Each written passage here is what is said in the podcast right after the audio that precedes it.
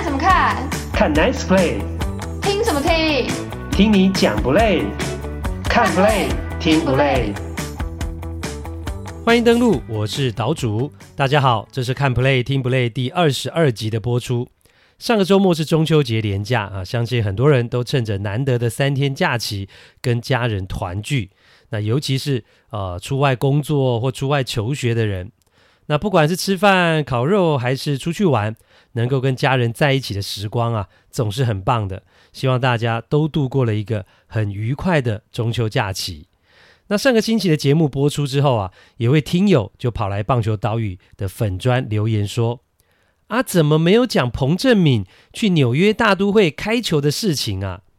其实呢，我被这么一问啊。心中是有两个想法，第一个是还真巧，哎，我其实本来有规划这个主题的，但后来呢，是因为上一集的东西呃太多了，所以就舍弃。上一集呢是本节目开播以来啊最长的一集啊，超过了五十七分钟啊。那另外的第二个想法就是呢，心里面也觉得有一点点的哎不太高兴啊。我觉得呢，节目要讲什么，我自有主张，跑来质疑我说，哎，什么有讲，什么没讲。啊，我是觉得有点没礼貌，但后来也发现呢、这个听友是很热情的，也算是呢蛮死忠的粉丝啊，我也就释怀了。那主要呢，他是觉得彭政闵是中华职棒啊中职第一个去大联盟开球的球员，所以很重要啊。本节目怎么没讲？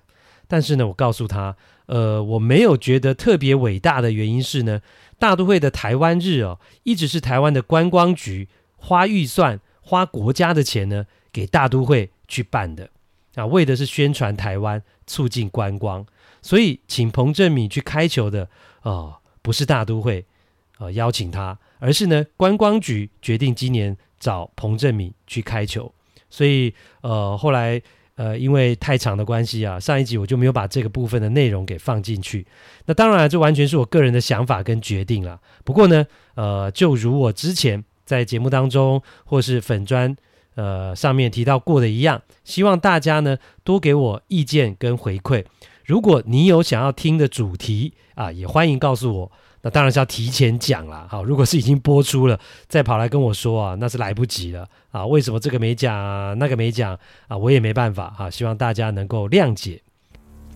那这个星期要讨论的比赛期间呢，是九月五号到九月十一号，主题包括张玉成才刚达成大联盟百安里程碑，却遭到 DFA，光芒是无情还是公事公办？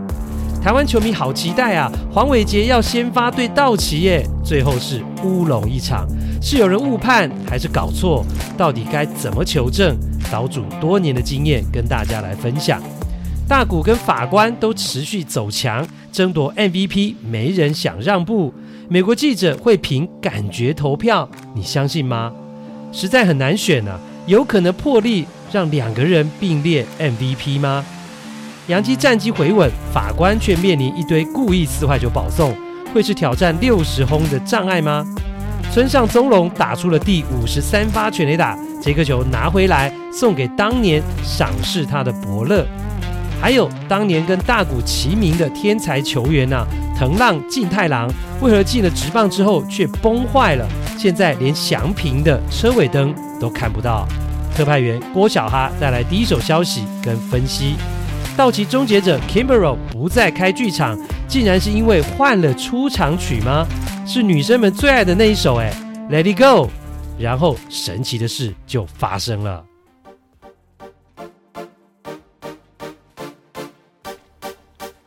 第一趴，张玉成又被 DFA 了。这个中秋节呢，对张玉成而言呢、相信是不太好过。呃，他是第三度的在今年球季呢被 DFA。当然，这对他个人而言呢、恐怕会比前两次更难过。因为呢，在光芒期间呢、他的表现是比在守护者跟海盗好太多了。那只是呢，这就是职业运动的现实啊。当初光芒会把他找过来啊，就是因为呢球队的内野主力球员进入伤兵，人手不足。那现在呢这些球员归队了，那尤其呢又是光芒呃已经用十一年合约绑住的超级大物游击手啊，Wander Franco 伤愈归队，所以呢，呃，就只好把张玉成给 DFA。那这样的操作呢，其实也不意外啊。许多内行的球迷呢，心知肚明。不过呢，张玉成毕竟是今年呢、哦、台湾唯一在大联盟的球员啊，国内还是有很多球迷啊，我相信心疼张玉成啊，为他抱不平啊，甚至开骂，呃，这骂这个光芒。不过呢，我在这边跟大家讲啊，其实呢，呃，张玉成被 DFA。跟种族歧视啦，或是光芒看不起他等等啊，呃，其实是没有关系的。他就是完成了光芒需要他的一个阶段性的任务，所以光芒总教练呢，Kevin Cash 才会在张玉成离开的时候说，他做了每一件我们要求他做的事情啊。那这句话呢，我觉得就是一个标准的大联盟官式的回答，对于一个球员呢，给予基本的肯定。那只是有国内的球迷，呃，就会说，那既然他都做了每一件你们要求的事，怎么还会放弃他呢？啊，我想这就是呢大联盟总教练说话的一个技巧，就是呢，即使呃我就是要放弃你啊，啊，甚至有些球员呢是呃犯了错，但他们对媒体发言的时候呢，还是会达到尊重、体面跟不伤人的原则。那毕竟呢，大家都是职业球员，大家都是大联盟球员，所以呢。呃，听他们讲话的时候呢，要懂得去了解言下之意啊，弦外之音。我就反问大家，那 Kevin Cash 说张玉成做了每一件被要求的事，好、哦，但是呢，他其实没有说张玉成每一件被要求的事不但做到，而且做得非常棒，超乎我们预期，就代表张玉成呢，就是完成了一个基本的要求。如果张玉成在光芒期间是打出了一个爆炸性的成绩，超级好的表现。那你觉得光芒会 DFA 他吗？我觉得不会。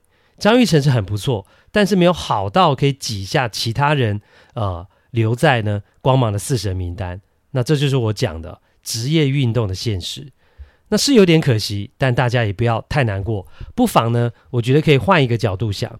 原本张玉成离开海盗的时候呢，以当时的成绩啊，很多人都会以为他今年恐怕很难再找到机会，甚至无法在大联盟生存了。但张玉成得到了光芒的青睐，而且出赛了三十六场，有攻有守，也达成了大联盟一百支安打的里程碑。哦，这是台湾的第一人，证明了他还是有一定的水准。所以他还是有得到东西，而不是只有失去。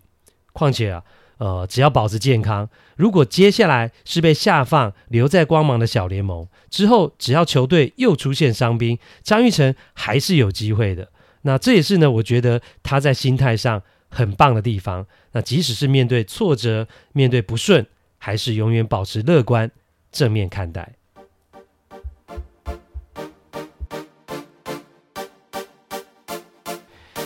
第二趴，黄伟杰先发的乌龙事件。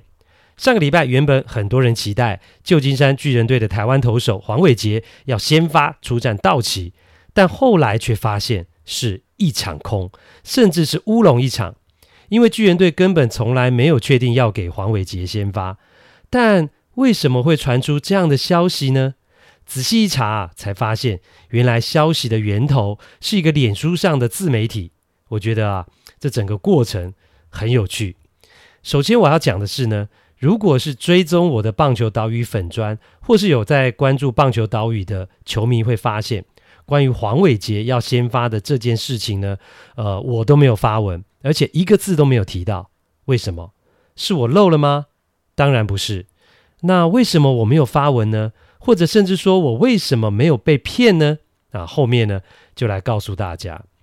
当黄伟杰要先发的消息传出来之后呢，其实各大媒体啊，包括了报纸啦、网络啦，都有报道。哦，但是呢，基本上都有写一个字，不晓得你有没有注意到，就是“传”，传说的“传”，传出来的“传”。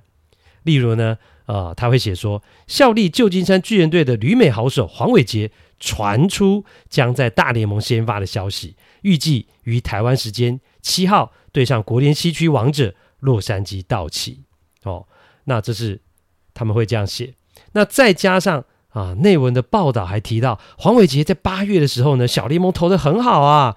然后呢，按照投一休四的节奏啊，也刚好啊，就可以在啊这个台湾时间的七号那一天来先发。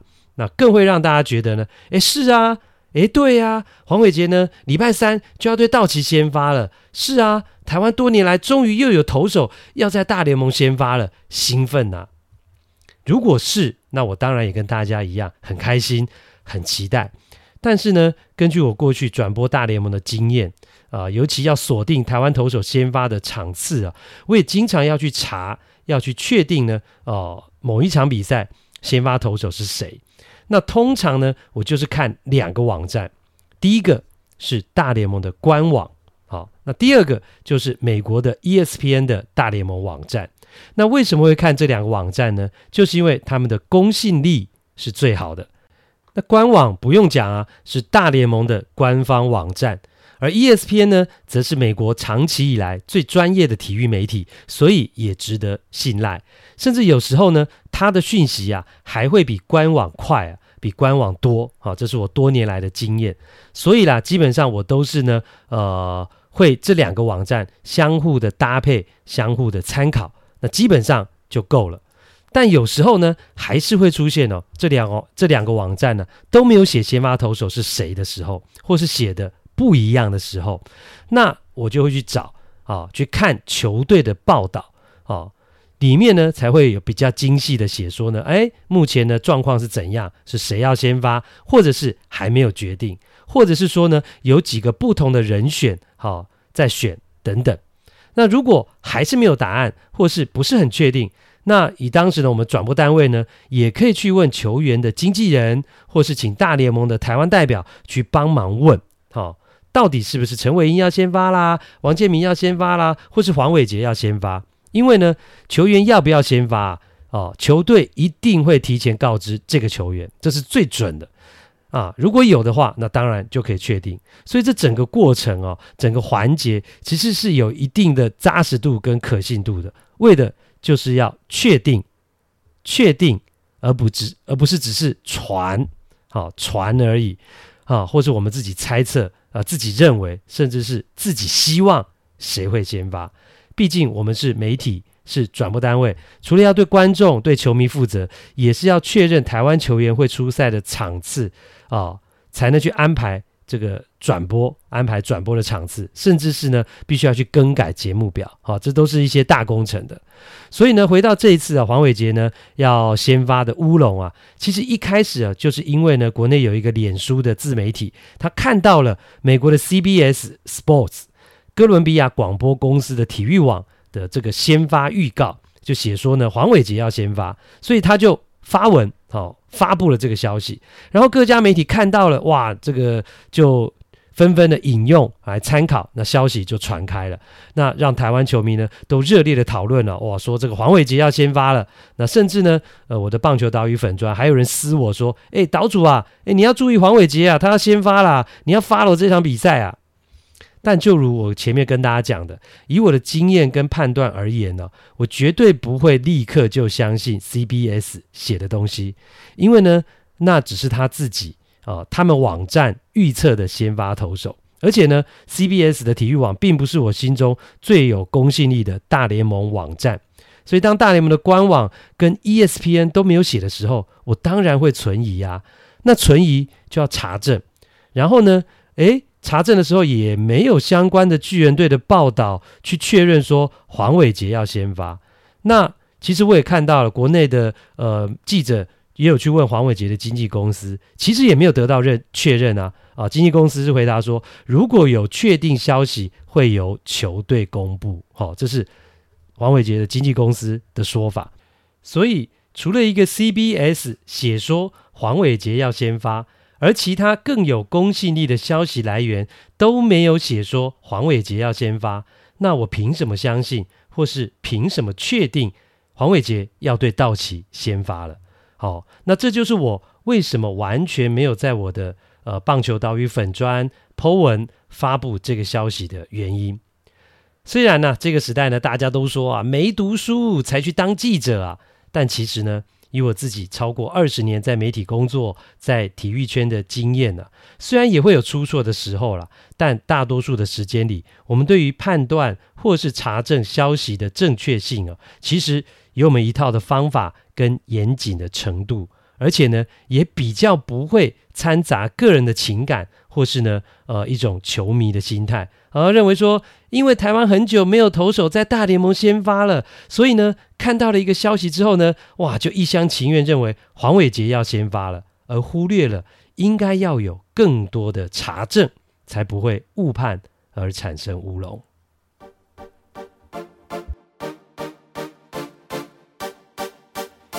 第三趴，真心发问：可以有两个 MVP 吗？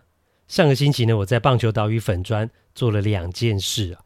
一个是呢，有人问我的想法，大谷跟法官会选谁是 MVP？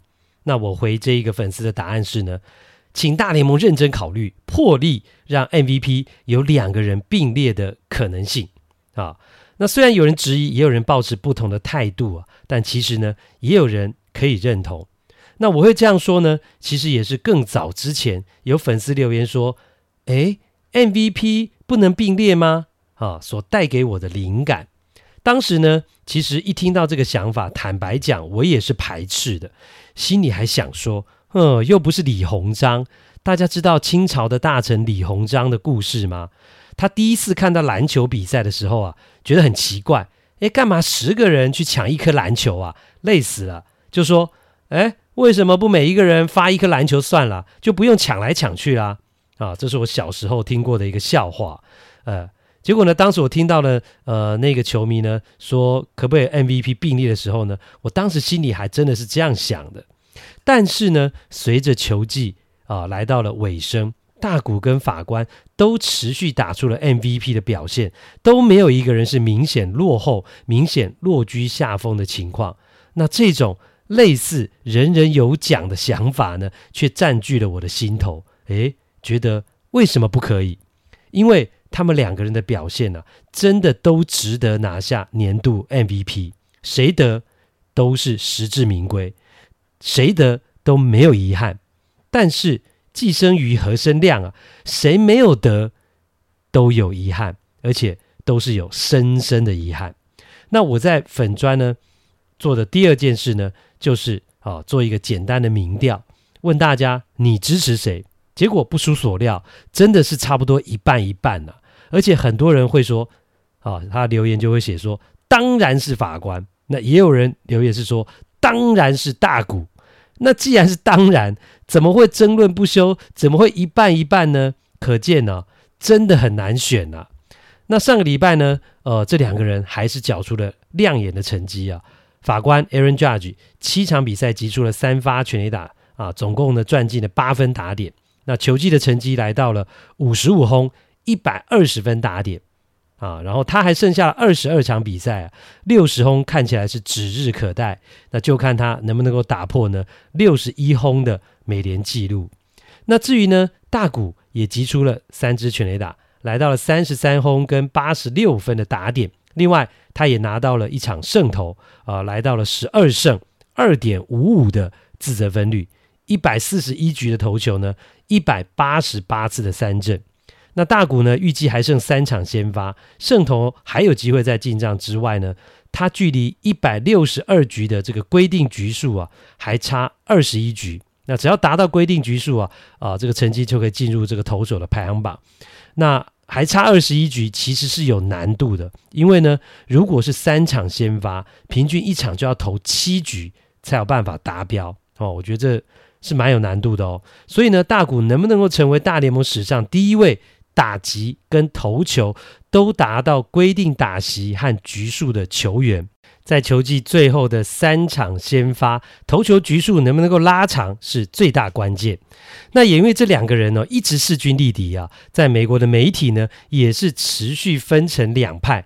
那大谷跟法官都有支持者，那也让这件事情呢争论不休。那为什么媒体记者的想法很重要呢？啊，就是因为呢，呃，他们都是呢，呃，票选 MVP 的这些关键人物。那 MVP 还有一些年度的奖项，其实就是由全美棒球记者协会 （BBWAA） 投票决定。那也就是许多的大联盟采访记者跟棒球作家来票选。那他们会参考数据，也会有个人的想法。那每个人对棒球的价值观、对球员的贡献的评量，都有不同的意见。所以数据很重要，但也不是绝对的。所以呢，不要再说什么，哎呀，拿 WAR 或是 FWAR 来比呀，就知道啦，啊、是法官还是大谷啊这种话。那因为呢，只看数据是无法完全解释棒球的，也太小看棒球了。球员的价值是可以看数据，但是只看数据也不能完全评断球员的价值。所以感觉或是观感也变得很重要。像是呢，前天使队的投手啊，现在呢，呃，在当转播球评的 Mark Gubicza，他虽然呢是支持大谷，但是呢，呃，他也是有呃另外一层次的想法。他也曾经在转播当中说呢，MVP 肯定是大谷领先呐、不用担心。但是呢，他也说舆论走向也很重要，而纽约媒体又占有这个呃舆论当中的一席之地哦，所以在纽约打球其实是对 Judge 有帮助的。那另外呢，大大联盟的这个分析师啊，Ryan Spader 则是觉得，尽管大谷的成绩可能比去年更加出色，但是某一些 BBWAA 啊，也就是全美棒球记者协会的成员，已经看腻了他的比赛。Spader 表示说呢，如果大谷去年的成绩啊是没有发生过，以他今年的表现，是会可以全票获得 MVP 的。但是呢，就是因为去年他已经有做过类似的事情，这种二刀流的这样的一个呃表现了，所以某一些记者感觉是看腻了，所以今年呢，不见得会再把 MVP 的票呢投给其实今年成绩更好的大股。所以啊，有时候呢，MVP 这些奖项的投票不是大家想象的那样，完全是用理性的数据去考量，有时候呢，跟非理性的感觉。还是有关系的，因此啊，不管你是大谷的支持者还是法官的支持者，好，都要有失望的心理准备。所以呢，这也是为什么我呢想要当一次李鸿章啊啊，提出呢，如果可以的话，哈，希望今年能够破例让两个人并列年度 MVP，因为他们真的都值得，也应该得啊，谁没有得到都会是巨大的损失。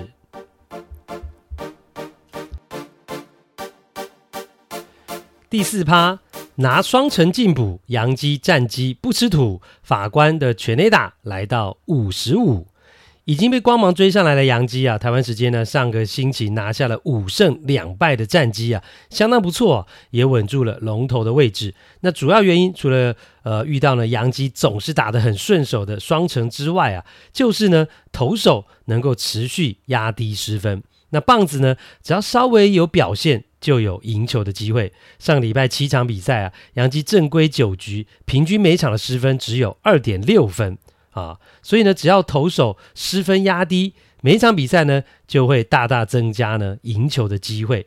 另外呢，呃，再加上啊，洋基有三个牛棚投手，包括了 Charman、Britton 跟 Castro 也开始投复健赛了，所以我觉得洋基投手的部分目前是比较不用担心的。不过呢，洋基的打线还是不稳定。那主要的一部分呢是伤兵的困扰，现在包括了 Rizzo、LeMahieu、Benintendi、Carpenter，甚至呢从红雀交易来的 Bader 都还在伤兵名单。那虽然 Bader 已经开始打复健赛了啦，但是呢，呃，眼前洋基还是要以一个非常不完整，而且呢，呃，还有很多人在低潮的打线去面对比赛啊，的确是很辛苦。但好消息是啊，洋基上半季领先的幅度够多了，哦，胜差呢虽然被拉近了，但还不至于被光芒追上来。那另外就是呢，这个星期一哦，九月十二号，洋基打完跟光芒的三连战之后啊，今年呢，呃，两队之间的对战就结束了，没有比赛了，所以光芒想要直接面对洋基追胜差的机会也没有了。哦，所以呢，接下来洋基的重点呢、除了保持龙头的地位，让魔术数字呢归零之外啊，就是呢低潮的球员要赶快利用时间调整上来，好、不能够再慢慢来了。那受伤的球员呢，必须要好好的养伤，那希望能够尽快归队，让阵容啊，尤其是打线能够更完整。那这当中呢，唯一不需要担心的就是呢，法官 Aaron Judge。那上个星期啊，他的全垒打已经来到了五十五轰了，超越了 Ara Alex Rodriguez 在二零零七年的单季五十四轰的记录啊，成为洋基队史上右打者单季最多全垒打的这个新纪录的保持者。而且呢，Judge 还会持续呢来推升这个数字。好，那 Judge 唯一要担心的是呢，没球打。好像是上个礼拜四跟双城的双重赛啊，一天之内呢，呃，Judge 呢就被故意四坏球保送了三次，让他今年的 IBB 啊 Intentional Walk 故意四坏球保送呢来到了十五次，啊，是大联盟最多的。此外呢，Judge 整体的四坏球保送啊八十七次啊，也是美联最多的，是大联盟第二多的。那整个大联盟呢，只有一个人比他多啊，就是 Juan Soto 一百一十八次啊。那 Soto 实在是太会选球，也太爱选球了。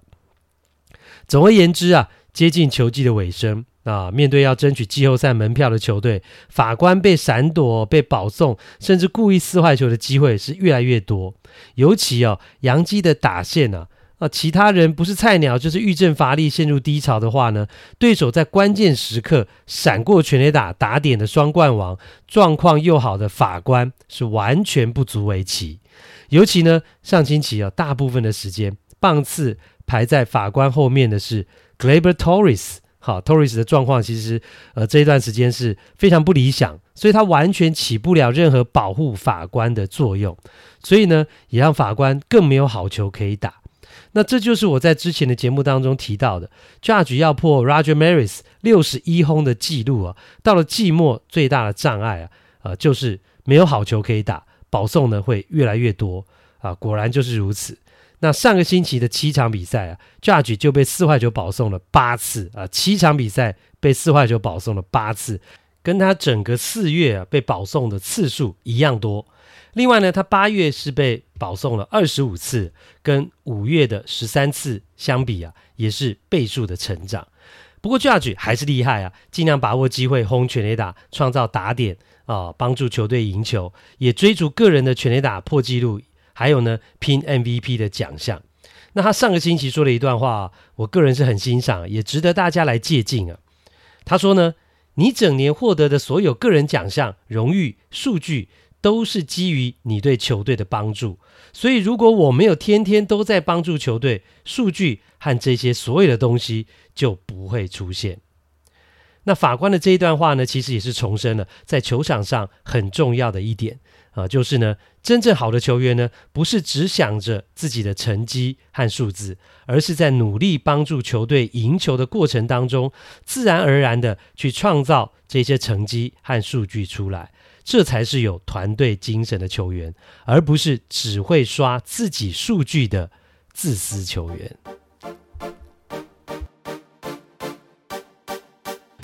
欢迎来到这个星期的日本职棒时间，同样欢迎我们的特派员郭小哈先生。各位听众朋友，大家好。啊，那这个礼拜呢，呃，我特别要先问你一个问题。嗯，为什么上个礼拜中秋节，那个英国女王过世，贵台啊，贵新闻台，贵新闻台国际中心一天要发将近二十五条的英国女王过世的新闻？哇，他真的是对台湾人有这么重要吗？他对台湾有什么贡献，或是跟台湾有什么友谊，或是对我们的两岸关系有什么特殊的帮忙吗？所以要做那么多新闻，是个指标性的人物啊！啊，跟跟日本天皇，我觉得应该是一样的意思哦，就是、一样的意思、啊。对，就是是个指标性的人物嘛。那大家其实也知道他是谁吧？嗯、应该这样说。嗯、然后事实上，我们的。点阅啊，嗯，因为它事情发生在礼拜五，那现在就是我们现在录音的这个时间还看不到收视率，但是如果以网络上的反应来看，嗯、点阅率其实是非常好哦。所以其实台湾人呢还是非常有国际观的哈，非常重视这个国际新闻。的，但是英国女王过世，发个三条五条新闻。我就觉得，哎，其实已经不少了，但柜台可以发到二十几条、嗯、一天呢，量要开出来啊，量要做出来。哎呦，所以哦，真的是当领导品牌不容易啊！啊，是是是是是，好好这样讲我就没话讲了。好啦，这个是呢，关于上周呢，这个英国女王呢，伊丽莎白二世啊，哈、过世呢，呃的一个消息了哈。那当然还是回到我们的正题啊。那日本职棒的部分呢，这个星期啊，我们主题呢是要来讨论到当年跟大谷翔平同样是被视为不是。释出奇才的藤浪晋太郎，到底他后来怎么了？怎么会就这样坏掉了？好，嗯、好，那这个是今天的主题。那在这之前呢，哎，还是不能不 follow 的，就是我们村神啊、呃，村上中隆。那上个礼拜呢结束呢，已经是来到了五十三轰了。那到底有没有机会打破六十轰的单季记录哦？还有呃，他打出了五十三轰之后，这个纪念球发生了什么事？送给谁了啊？小哈要跟大家来呃报告一下。呃，对他其实他是在他自己的 IG 上面就有 po 影片，那就是他赛后拿到这颗五十三号的纪念球，他就立刻签名，然后他就说他要送给野村克也。哦，对，因为野村克也他生涯最高单季最高就是五十二支。然后他打了第五十三支，他就说破了你的记录，所以我要把这颗球送给你。哇，那真的是有点感谢当年的伯乐这样的一个味道。那你要不要稍微再解释一下？因为上礼拜其实如果有听我们节目的话，节目的话就知道，呃，当年他刚出道的时候，刚进入到职棒，野村克也那时候还没有过世，是非常看好他，而且期待他能够破王贞治记录的这样的一个期许啊。对，因为其实。那时候是二零一八年的春训。那上次我们有讲到，就是说是媒体的访问嘛。那事实上介绍他们认识的，其实就是高金成武，嗯，就是现在养乐多的总教练。嗯，那因为高金他就是基本上就是野村克也的弟子嘛，对，弟子之一。那他介绍这个就是当时备受期待的一个新人给野村认识。那野村建议他的第一件事情就是说，你要当一个好的打者，你就必须要。先锁定直球，就是你要把每一个球都当成直球来打，但是变化球来的时候，你身体要忍得住，对，不要被变化球就整个带走，带让你的身体就开掉。你只要能够，他说你只要能够做到这一点，基本上什么球都难不倒你。哦，他就是直接给建议了。嗯，对，那这个建议当然到目前为止，从村上松隆可以说守得非常的好。那其实前几天我们呃有在。粉丝团上面有人在问啊，就说：“哎，其实他打变化球还是打的比较多。事实上，的确是这样，就是他的全垒打的比例上面来讲，当然。”就还是变化球会稍微多一点，那会不会也是因为跟对手用变化球对付他的比例也比较高的原因呢？没错，因为其实事实上他在整个直球的打击率啊，他的直球到其实到八月中为止，他直球的打击率是超过四成的，好高哦。对，而且他有二十四支全垒打，其实也是将近一半了，嗯，是直球打出去，所以等于是当年野村克也、野村监督给他的一个建议，或是直接给他一个非常重点的提示。对，他有做到了，对，所以他应该也是因为这样，所以他很感谢野村克也当时给他这样的建议，所以他愿意把这一颗有纪念价值的球，就这样，他说要送去给野村的，就是他的零钱呐、啊，哦，零钱呢、啊，对对，因为他们基基本上日本都会把那个牌位摆在自己家里，啊、uh-huh，他就是说要把那颗球，希望能够放在那边，哦，就等于是献给过世的野村，没错，那也带有一点。感恩的味道是是，所以这个呃蛮有人情味的一个部分了哈、嗯。好，那这是呢上个礼拜村上的一个状况，五十三轰出炉了。那到底你觉得你觉得有没有机会六十轰？还剩下几场比赛？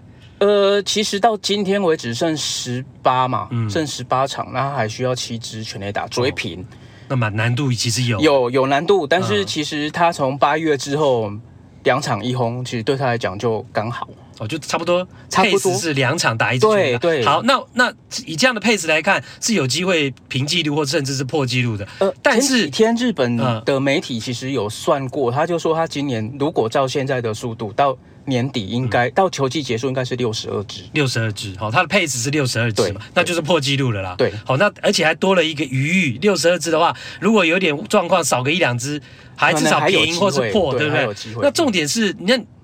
大家会不会闪他？为了怕他破纪录，会不会闪他？至少到目前为止看起来没有啊啊！就大家还是直球对决。那当然，就是如果说，比方说球数落后，或者是说当时可能是一个比赛胜败的一个关键的时候，嗯，会闪，嗯嗯，还是会闪。但是基本上还是，我觉得中央联盟的投手基本上还是非常的给面子的啊，有 guts，对，就愿意跟他来对决这样。嗯、对，所以我觉得真的，毕竟。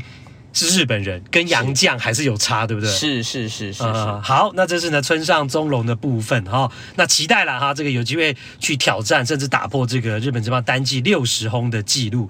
那接下来我们要谈到今天的主题啦。呃，小哈特别要来谈他藤浪晋太郎。事实上他在高中的时候，他是跟大谷翔平都是一九九四年出生，对，都是同一届。那在甲子园的时候，其实他比大谷还要来得红，因为。他有拿冠军，对，而且他那一年是春夏连霸，加上国体他们的等于是他们的全运会啦。嗯、那国体他也拿到冠军，所以他是那一年高中三冠。嗯哼，对。那事实上，在整个高中生涯来讲，如果说以高中单年的表现，除了松坂大辅以外，没有任何一个投手比他厉害。哦，那你要不要简单跟大家介绍一下藤浪晋太郎？高中的时阵哇厉害，他。最厉害、最厉害的事迹当然就是他春夏连霸嘛，嗯、就是春天跟夏季的甲子园两个甲子园，他都拿带领大阪桐荫拿到冠军，嗯、而且他是第一个在夏季甲子园的决赛投超过一百五十公里的球，一百五十三公里。嗯，好，那到目前为止，这个都还是甲子园的记录。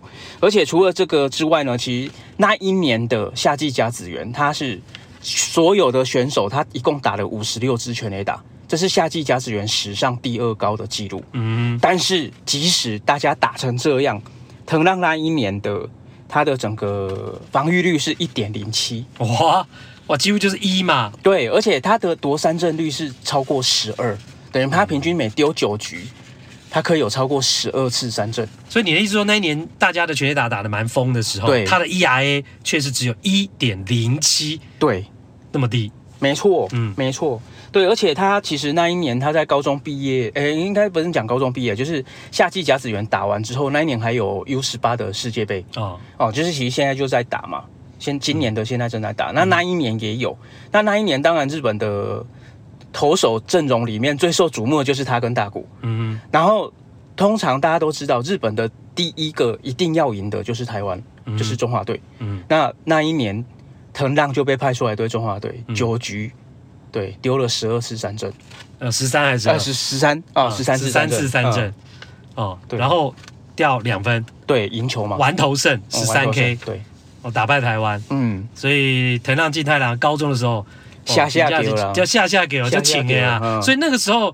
大谷，我记得他高中也飙到也有一百六的球速嘛，对不对？对，但是所以球速来讲，大谷应比他快啊。那为什么他会比大谷更知名？就是主要他拿了三个冠军，对对不对？而且大谷的一百六其实是在地方球场，他是在岩手县的球场，然后那个球场就是欢乐测速枪哦。对他那个测速枪比较没有那么有公信力啦，精没有那么精准，也没有那么精准。对，那甲子园基本上它就是个直棒用的场地，嗯，它是等于是用直棒的规格的球场嘛。对对对，用直棒的规格在测你的。球速，然后测到一五三，呃，所以那个认证是不一样的。对对对、呃，好，这点跟大家做一个说明。然后呢，那藤浪有对决过大谷吗？在嗯，在那一年的春季甲子园啊，然后其实他们是在第二轮的比赛，对，第二轮的比赛对到，然后那一年其实他被大谷打全垒打，嗯，而且那支全垒打很可怕，嗯。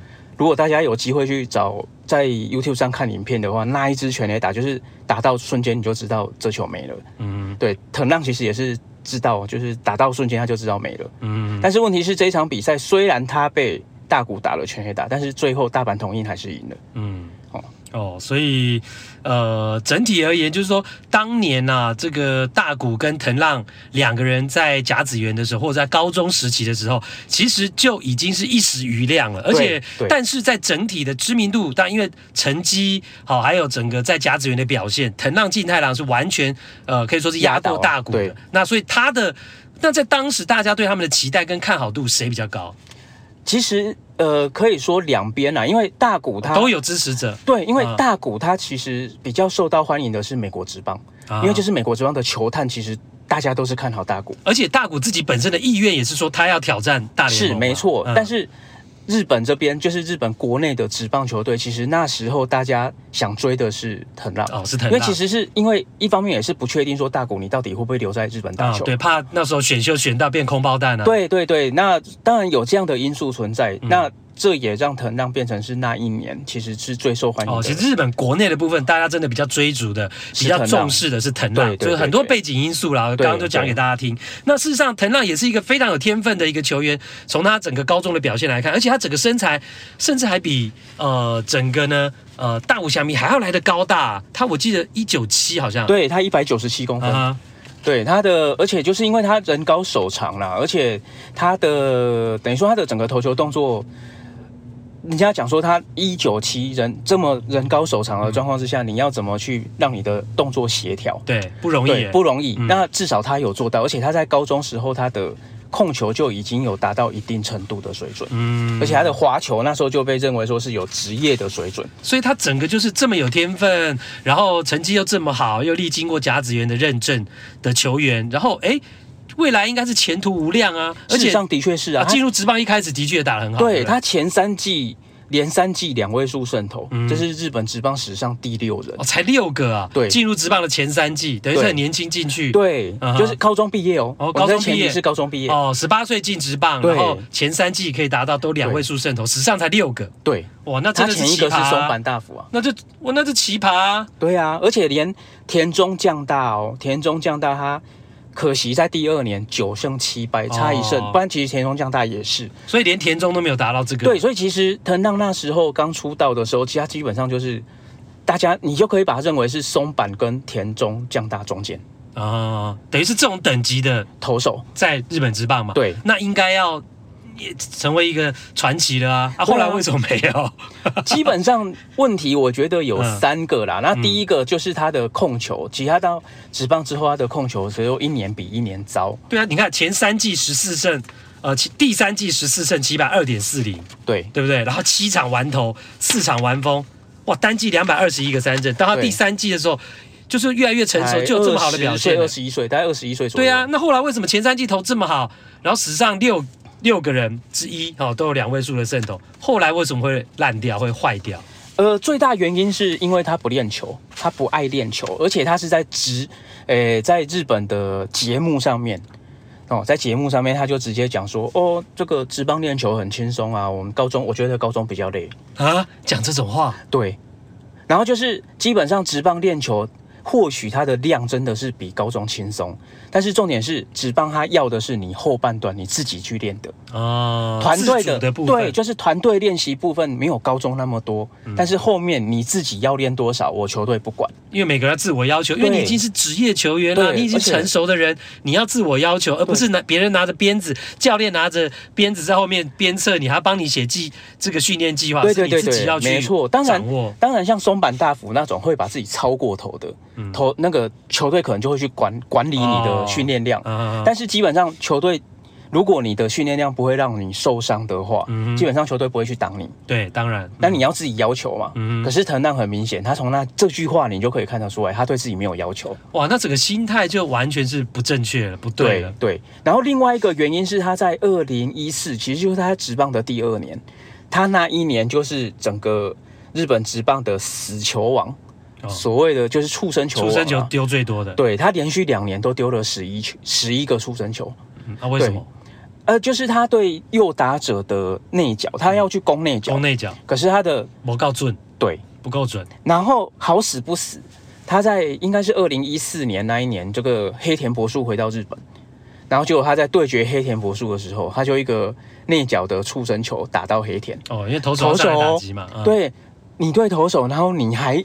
触身球、嗯、啊，对投手你就丢外角就好，你干嘛丢内角？嗯，大家这种大家这种默契，然后对对对对，互相保护嘛。所以黑田博树其实那时候被打到，他有点不爽，没送，所以他有瞪，他有瞪藤浪。哦、但是因为你也知道，啊，懂的，这是有大联盟资历，对，而且你也知道这个两个人辈分差了这么多，啊、然后一个第第二年、第三年的投手，你这样被瞪，一个毛头小子丢到一个这么资深、这么未来可能是名人堂选手的黑田对对，结果后来就是。因为这一球，其实这一球之后，嗯，其实整个藤浪的表现就是每下愈况。啊，他就被黑田骂了之后，嗯，有影响，有呃，因为他刚好在那个时间点开始哦。走下坡，哦、所以大家也在怀疑说，哎，藤浪会不会是从那个时候就是被黑田瞪了之后，啊、就就投球失忆。啊，因为他可能就会哎错嘛，嗯，出手的时候他觉得哎这球会不会又打到，嗯，手稍微可能没有控制好，会有心理障碍。又出去了，结果他到后来就变成整个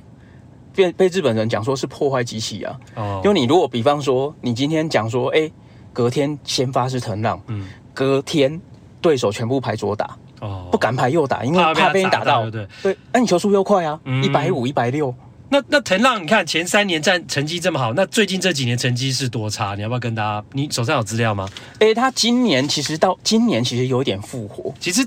但是他三年之后，其实前几年战绩很差。大家如果上网去看，就可以发现，真的，我我有上网稍微看一下，但是我没有记下来。就是他成绩真的很糟糕。那一个这么不世出的奇才，跟大大谷在高中的时候是齐名，甚至可能大家还认为呃不会比大谷差的一个投手，怎么会高中呃在高中这么好，然后进入职棒前三年也这么好的情况之下，后面整个崩坏，那跟他的整个心态呃跟他整个不练球其实是有很大的关系。所以其实你就算你再有天分啊。呃那你如果没有进入职棒，没有再继续精进，再继续保持，那你还是会退步成一个让大家都不认识的一个当年是那么好的一个投手。没错，而且其实他在去年，呃，应该是前年啦，二零二二二零二零年，就是疫情刚开始的时候，嗯、他就反正就确诊嘛，啊，而且他确诊之后又闹出，本来就讲说，哎、欸，只是跟队友出去吃个饭，啊，就后来闹出就是其实是跟一大堆。女生出去女生出去玩，对，而且是相亲，我记得好像。对，就有有点 party 啦，哦、就是 party，大家就出去一起塞，对对对对，认识异性嘛。有一些女生很想认识职棒球员啊，啊，职棒球员也希望认识一些异性女生啊，对，所以就在疫情期间跑出去聚会，而且是大批的人马去聚会，结果确诊，对，就那后来当时就风声鹤唳，因为那时候疫情的刚刚开始啦，所以大家还管理是比较严格的时候嘛，因为不确定说这个东西到底要。会影响多大？嗯，对，所以那那时候那个闹得蛮蛮大，蛮成风雨。对对对对对对。然后结果没想到今年的四月，嗯，第二次确诊啊，又确诊了。那这次是出去玩吗？当然这一次可能就后来大家就没有再去追究，因为其实疫情老实说这么这么久了，大家也比较没有那么在乎了。嗯，所以这一次大家就没有去追究说，哎，你是不是又跑去玩？但是。的确，日本网友当然也是认为说啊，你都有前科了，我干嘛相信你？对，真的，你在讲说你不出去，你没出去玩，你很乖。对，的确，这就是你的形象的问题，你在大家心目中的形象。所以你最后要不要总结一下，为什么这个藤浪这个选手是不是真的很可惜啊？真的啊，因为其实你几乎是可以期待他跟。大谷翔平，嗯，跟松坂大辅、跟田中将大，嗯、他们一样，就是可以去美国的，嗯，而且甚至是在美国都可以有自己的，可以扛，可以扛起来球队的先发轮值的，嗯、这样的一个，他们日文讲异才啦，嗯、就是一个非常这么支持这么好的选手，结果现在玩到这样，就是你现在连在阪神的先发轮值你都扛不太起来，嗯，对，那。但大家还是会觉得可惜啦。嗯，对，所以的确这件事还是告诉了我们哈，这个，诶、欸，再有天分呢，哈，还是要努力啊，要练啊，千万不能恃所谓的恃才傲物，安内吉比赛哈，不要变成日本张志佳了哈。呃，对，可以这么 说。对对对，好了，那今天的谢谢小阿来到我们的节目当中，感谢，哎，谢谢大家。第六趴。《冰雪奇缘》让道奇终结者不再惹人嫌。今年的道奇队啊，是大联盟最强、战绩最好的球队。到上周日呢，九月十一号为止，已经拿下了九十五胜了。那今年破百胜啊，绝对没有问题了。而且是上看呢一百一十胜。那道奇封王魔术数字也只剩下五了。那预计这个星期就可以封王啊，将会是今年大联盟第一支在分区封王的球队。那道奇呢，也将是呢最近十年来第九度在国联西区称霸。哇，真的是非常可怕啊！这一区呢有道奇在啊，别队只能争第二名啊，只能去抢外卡。那今年的道奇队也是全大联盟最会得分以及呢自责分率最低的球队。哦，也不令人意外啦，投手强，打线也强。但如果要在这一支这么强、堪称现阶段最完美的球队当中找一些缺点出来，终结者不够稳定啊、应该是很多人会第一个提出来的。但是呢，没想到的是啊，这个问题呢，竟然被迪士尼的动画电影《冰雪奇缘》的主题曲《Let It Go》给解决了，真的让那个表现不稳定的 Kimbrel Let it go，道奇的终结者呢？Craig Kimbrel 自从呢八月二十一号，也就是我们录音时间的三个礼拜之前呢、啊，他的出场曲改用了《冰雪奇缘》的主题曲 Let it go 之后，连续的七场出赛，一共投了七点一局，都没有失分，甚至没有被打任何的安打。哇，这真的是非常神奇的一件事情。在这之前呢、今年救援一直很不稳定，经常开剧场的 Kimbrel，原本八月份的自责分率是高达了四点四六。那如果是看他在用 Let It Go 当出场曲之前的九场初赛，更夸张，八点一局掉了六分自责，ERA 是高达了六点四八。但是呢，他用了 Let It Go 当出场曲之后呢，哦，这个 Kimbrough 仿佛像是得到了 Elsa 公主的冰雪魔法一样啊，把对方的打线给 frozen，完全给冷冻住了。连续七场比赛都没有掉分，甚至连安打都不会被打，实在很神奇。那为什么 Kimbro 会突然改变啊？突然去改了他的出场曲呢？而且是用了一首基本上是女生比较喜欢的电影的主题曲。原来呢，是因为八月二十一号那一天呢、哦，是道奇队的 Women's Day 女性日啊。那很多球员的太太或是女朋友都被邀请来参加活动。那呃，这些女士们呢，就选了 Let It Go 当他们的出场曲。那原本呢，Kimbrough 的出场曲啊，是用 Guns N' Roses 枪与玫瑰这个摇滚乐团的歌曲 Sweet Child O' Mine，我那可爱的孩子啊。但是呢，当天 Kimbrough 的太太啊，就决定了，她的老公，也就是 Kimbrough 出场曲呢，应该要改成 Let It Go，因为呢，他觉得这首歌的意义啊，就是面对敌人的时候呢，就是要对抗你心中的恐惧，就像。呃，就像呢这个 Elsa 公主一样，那 Kimbro 在场上要守住一分领先的时候呢，就是要有一样的勇气。所以呢，Kimbro 的太太就帮他改了出场曲。结果那一天，诶，也很巧，Kimbro 就刚好有初赛，在新的出场曲呢《Let It Go》的歌声当中来登板。结果立刻就有神奇的改变。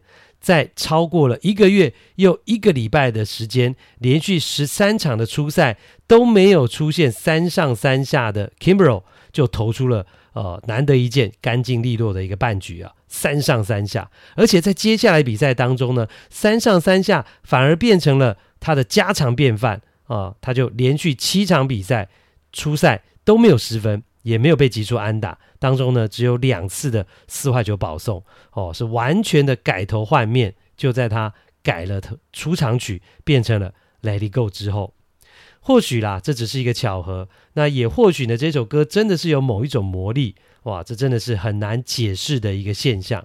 也或许呢，就像台湾人说的“听不出大富贵啊，Kimaro 尊重了太太的决定，改了出场曲，诶，结果带来意想不到的效果。那不论如何，他自己跟道奇绝对都是很欢迎这样的结果的。好啦，这一集的看 play 听 play 就进行到这一边，欢迎大家留言表达你的看法，还有按订阅以及五星评价，行有余力给我们抖内赞助更是感激不尽。感谢您的收听，我们下次再会。